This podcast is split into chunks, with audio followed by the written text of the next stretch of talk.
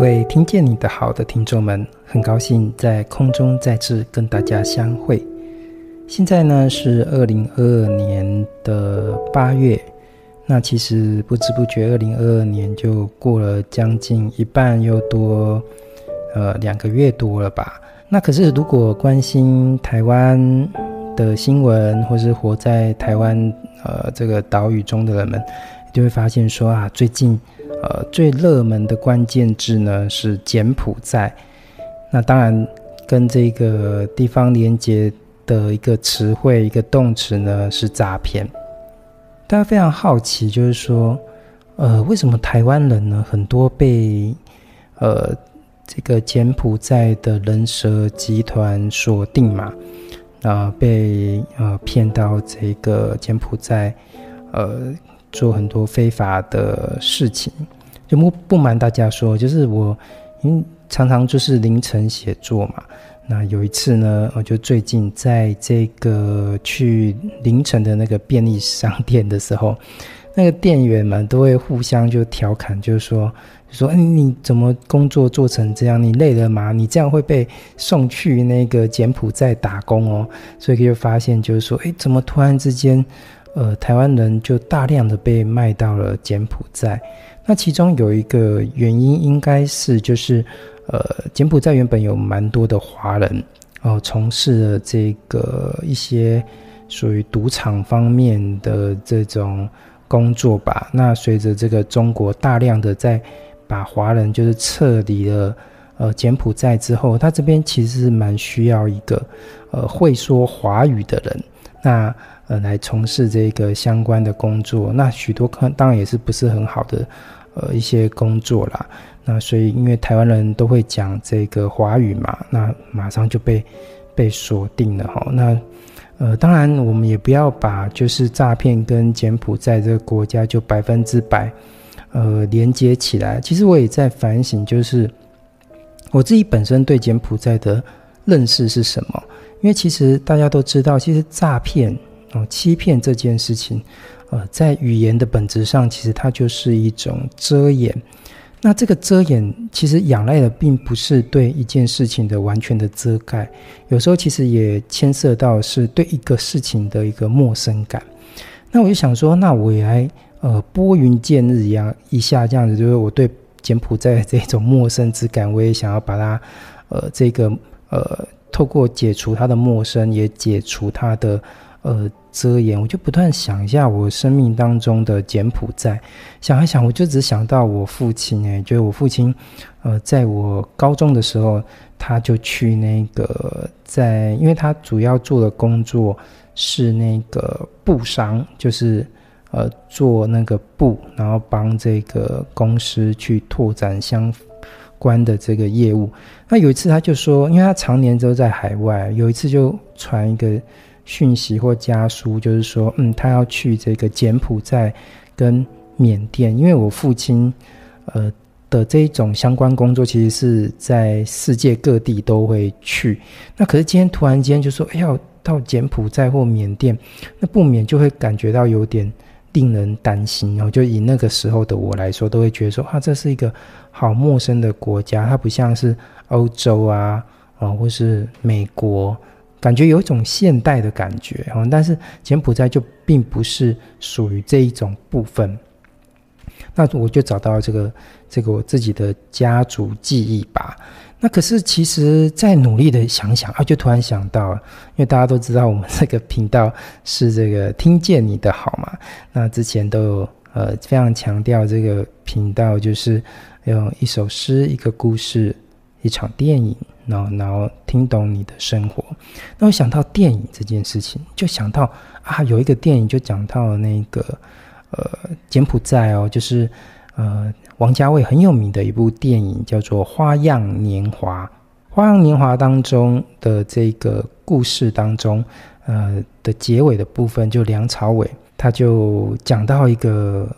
有一个很有名的台词，因为这时候他跟女主角之间的故事哈、已经走到了一个终结，那其实他呃身心憔悴，因为这并不是一个正常的一份感情，他很想要把这个这个不伦恋，或者说这个情感上的一种呃罪罚感，他想要他想要把它倾诉出来，可是他也不好意思直接说，所以他就有一个很有名的一个台词，他就对着他的朋友讲说：“你知不知道，从前的人要是心里有了秘密，不想让人知道，他们会怎么做？他们会跑到山上找一棵树，在树上。”挖个洞，然后把秘密全说进去，再用泥巴封起来，那秘密就永远留在那棵树里，没人知道。果不其然，在那个电影当中啊，那个王家卫就带着这个摄影镜头，就让那个梁朝伟就到了这个吴哥窟，而这吴哥窟就是在这个柬埔寨的。呃，整个因为我打开柬埔寨地图的话，它就是在柬埔寨的这个呃西北边这个地方哈。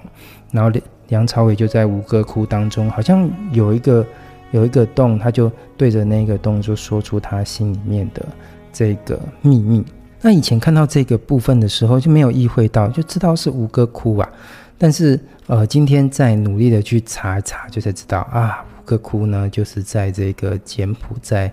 当中，但是令我在回想这个剧情的时候，我就想说，嗯，一个秘密就封到了一棵树里面，一棵树里面，它容纳了梁朝伟的不想跟人家讲的这个秘密，这个秘密又在这个树当中似乎有了另外一段的生命，就持续在那边呃生长。哦，当然，那个布伦的这个故事呢，或许也有一个延续的一个可能，它代表的是我们。呃，人或许在生命当中，常常都会想说，如果当初我走了另外一条路，会是怎么样呢？那或许，呃，人的一生没有办法总把另外一条路的故事走下去嘛。那或许这一棵容纳着梁朝伟心中秘密的那个故事的这一棵树呢，或许在他的身体里面就可以把那个故事就活下去。虽然我们也可能不晓得。最后里面的故事的结局，但是总而言之，还是做了一个语言上的一个交付，一种想象的一个可能。或许我们看那个吴哥窟的那一棵树的时候，我们想到那部电影，就想说啊，原来这个是另外一个不能够呃发展出的感情，最后变成的一个模样，那一棵树的一个模样。那既然就讲到这个吴哥窟了，柬埔寨呃的这个吴哥窟。那它到底是在什么时候出现的呢？那其实它是在十四世纪的这个高棉时期，因为柬埔寨它自己有它自自己的历史。那高棉呢，其实是他们一个非常强盛的一个一个时代哈。那它后来成为了一个皇帝的一个庙堂。那皇帝是谁呢？这个就是高棉帝国的一个国王，叫做苏利耶拔摩二世。这个苏利耶拔摩二世呢，他为什么要盖呃这个吴哥窟呢，或是这个吴哥城？是因为其实他得位不正啊，就是并不是一种传统的一种正常的方式，就是接位，所以他自己对自己的一个呃政权上的一个巩固，他其实没什么信心呢。所以其实古代历代的帝王，他们通常都要透过一个方式。哦，来建立他们自己的威望，除了是说扩展国家的版图，其实这时候就需要仰赖的是什么？那种奇观式的一种建筑，比如说像埃及的金字塔哦之类的。哦，那所以呃，苏利耶拔摩二世呢，他就决定要盖这个非常大的一个毗湿奴的一个庙宇，就是这个吴哥窟啊。然后呢，试图呢把自己就等同于这个毗湿奴的呃人间的化身，就是我们最常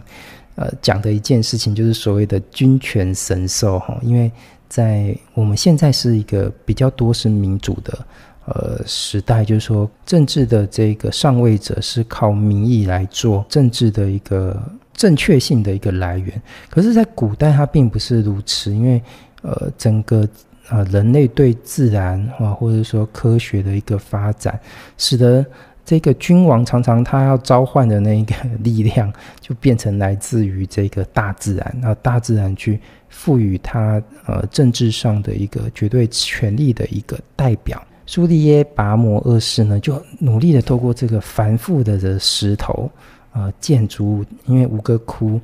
呃，其实你看那个《花样年华》，你就会发现那那个建筑物。呃，都是石头搭建的哈，那古代都是非常的厉害哈，他们都不用钉子，就靠着这个石头的堆积，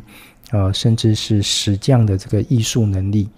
盖了这些呃世界奇观的一个建筑，所以似乎那个巨大的石头跟那些石头的雕刻艺术，让朱利耶拔摩二世拥有了这个毗湿奴，哦、这个呃神的一种。力量吧的一种保证吧，也是另外一种符号，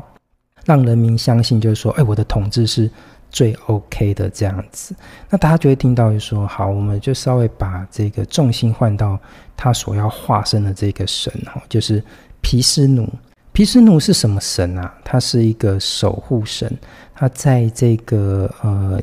这个印度的哦这一种他们的这个。印度神教这个系统的神话当中呢，其实他是三大神之一，就是呃，这三大神分别就是梵天、毗湿奴跟湿婆。那我们刚刚讲毗湿奴代表的是守护，那梵天呢代表的就是创造，而湿婆呢代表的是很很有辩证性哦，是毁灭以及重生。而梵天、毗湿奴、湿婆，就是我们今天要跟大家分享的吴哥窟的很有名的一个故事，就是鲁海翻角。走入这个吴哥窟，你会发现，里面的壁画跟是还有里面的建筑，哎，都有一个非常特殊的，好像有人在拔河。而且这个拔河的绳子好像是一条巨大的蛇，那他就想说，这到底是怎么一回事呢？那其实这就是五个窟里面很有名的一个神话，就是鲁海翻角。这个故事其实是非常重要，因为它代表的是某一种程度上，在这这时候，呃，人们呃或者柬埔寨哈、他们的一个精神的一个。呃，信仰啊，更是一种状态。那事情是这样子的，就是说，呃，在古代的这个众神当中啊，呃，有主要分两个系统，一个是天神一族，一个是阿修罗一族。那这个天神一族呢，他们得罪了湿婆，就刚刚讲的代表的毁灭跟重生的这个重要的神。而遭受到了诅咒，那代表就是那个毁灭的部分，所以他们全身的这个力量啊，跟呃生命都逐渐的枯萎了。于是呢，天神一族呢就来拜托皮斯奴，因为他代表是守护嘛，他就拜托这个皮斯奴说，可不可以来救救我们？那皮斯奴大发慈悲，就告诉天神一族说啊，你们这一场灾难呢，必须要跟这个阿修罗一起合作。因为呢，你们必须要在这个鲁海当中找到一个长生不死的灵药，就是所谓的不死甘露。然后甘露就是我们平常讲的那个甘，就是那个甜哦。然后那个露就是露水啊，不死的灵药，长生的灵药，就甘露。这个甘露在哪边呢？它就藏在这个鲁海之中，所以呢，必须呃，我们来开始要来翻搅这个鲁海，在鲁海的呃最深层的部分，就会得到这个不死甘露。那天神们终于就是拉下脸，就拜托这个阿修罗呃一族来帮忙，就约定大家一起去搅拌这个鲁海。那当然呢，之后得到了这个长生不老药呢。就必须大家要平分。终于找找好了这个好伙伴之后呢，呃，毗湿奴就开始啊，把各种的仙药都丢到那个炉海之中，然后对着阿修罗跟天神们就说啊，让我们一起来翻搅炉海吧。那怎么翻搅呢？现在呢，我们需要一个巨大的这个搅海棒。那这个搅海棒去哪找？那不如就这样好了。这个毗湿奴呢，就大发这个神力，就把这个曼陀罗山就就是移起来，就放到这个鲁海的中央，就变成这个绞海棒。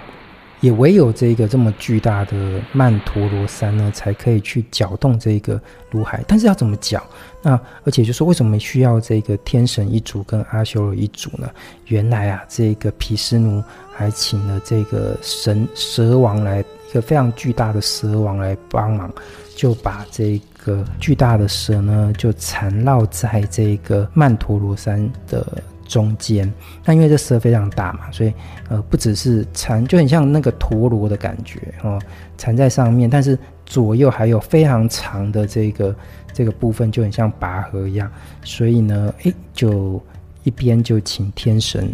一组拉，另外一边呢就请这个阿修罗一族来拉。可是很害怕，就是说这个曼陀罗山还是不够力，因为鲁海塞非常的庞大而汹涌嘛。于是呢，毗湿奴呢就呃化身出一个巨龟，就沉入海底，哎，把让沉住这个曼陀罗山，然后另外又变出一个法身，也压在这个曼陀罗山的上面，所以这非常有力学的观念。你看下面有支撑，上面又压着，那左右两边又有力量去拉扯，我这个非常，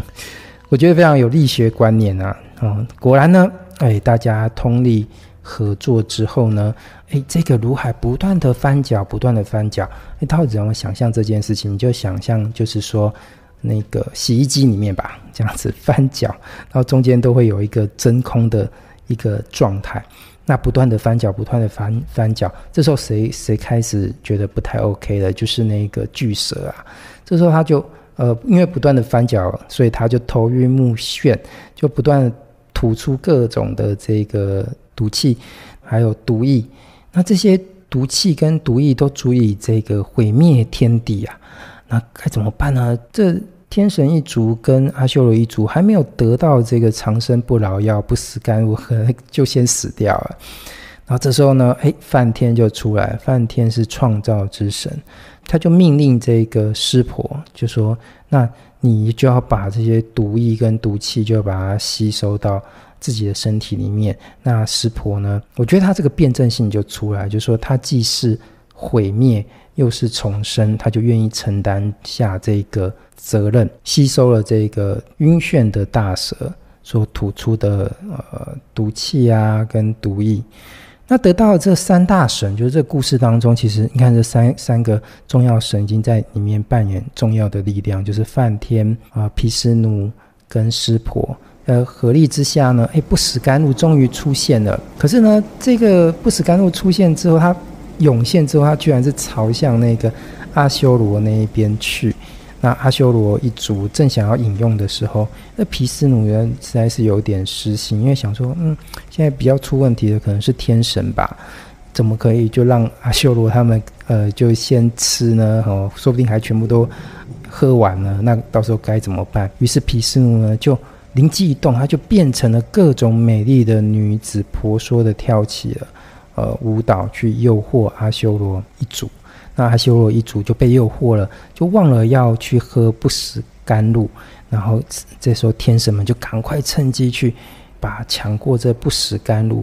一饮而尽。所以这个天神一族也不是代表绝对的善良，他们也有他们自己的私心呢。我觉得，不过也不是所有的阿修罗都被诱惑了，其中有个阿修罗呢，就叫做罗侯。那他发现说不死甘露呢就要被这个天神们喝完了。该怎么办呢？他就把自己呢，就是变成了天神的样子，也去排队了，乖乖去排队，准备要喝这个不死甘露。眼看他就排队就要喝到的时候，台湾人很喜欢排队，大家知道吗？我觉得看到这边也觉得很有趣。准备要轮到他喝的时候呢，天上的日神跟月神就看出，哎，这个这个天神看起来模样有点奇怪。应该是一个阿修罗变的吧，马上呢就，呃，跟这个毗湿奴报告这件事情。那毗湿奴呢，瞬间呢就砍下这个阿修罗罗喉的头啊。这时候罗喉的头跟罗喉的身体呢就分成了两半，其中呢身体呢就变成了嫉妒心。那这个嫉妒心，也就是我们现在讲的哈雷彗星啊。那头呢？头因为喝到了长生不死的这个不死甘露，所以呢变成了一个黑暗星。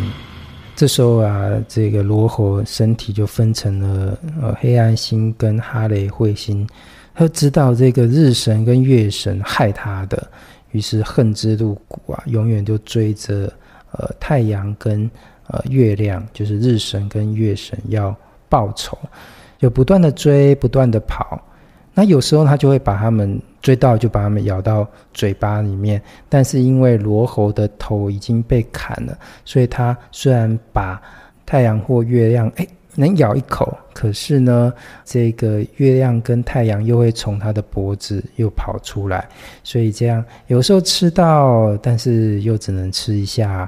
所以呢，就是我们现在讲的所谓的日食跟月食。所以再次啊，神话又开始。为那时候的人们解释那时候的自然现象。现在呢，我们从吴哥窟的王朝历史呢跟神话回来，再回来看看现在的柬埔寨吧。就是呃，曾经拥有高棉呃时期的这个柬埔寨，如今呢是一片的贫穷。那里面的原因其实跟我们近代的历史有关系，特别是越战以及越战之后的强人政治，以及强人政治连带而来的那些贪腐跟呃杀戮。其实还有另外一个原因，就是在这个强人政治之下。或是他之前的这个被殖民的一个历史哈，导致于他们现在并没有一个非常完善的义务教育的体制，所以人没有柬埔寨人没有没有办法，就是说，呃，在知识面上，嗯，有足够的呃武器耶，我觉得，或者说足够的，就是说，嗯，自我的一个觉察。可是另外一个部分，其实也牵涉到了他们的呃宗教信仰。可能最主要的呢是上座部佛教，他们非常重视的是个人的解脱，以及摆脱对社会地位跟物欲的追求。啊、呃，那边是最主要的是这样的一个佛教呃思考，使得柬埔寨人更容易被这个强权体制所控制吧。我想可能在这个部分。嗯，可能也有一些关系。当然，这可能就是属于他们自己的一个感觉的结构。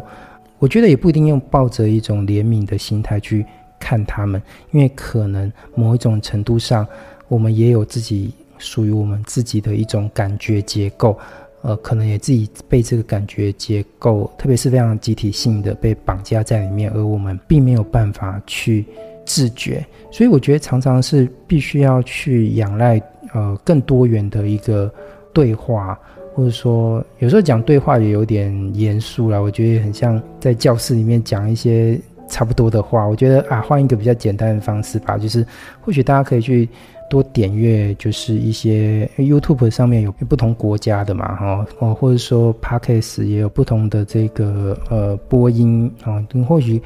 可以从别人的频道看看他们怎么来看我们，呃，我觉得都可以让我们启动一个比较深层的一个辩证，因为我觉得有一些改变哈，或者说有一些自我的觉察，它有时候有点仰赖一种历史的偶然呢，或者说一种我们自我的机遇。但是更多的时候，其实还必须要仰赖我们自己内在精神的规模，跟自己主动的一个求索。或许，呃，这是我们可以去好好思索的部分吧。从今天的这个柬埔寨聊到，呃，吴哥窟，再聊到这个如海翻角。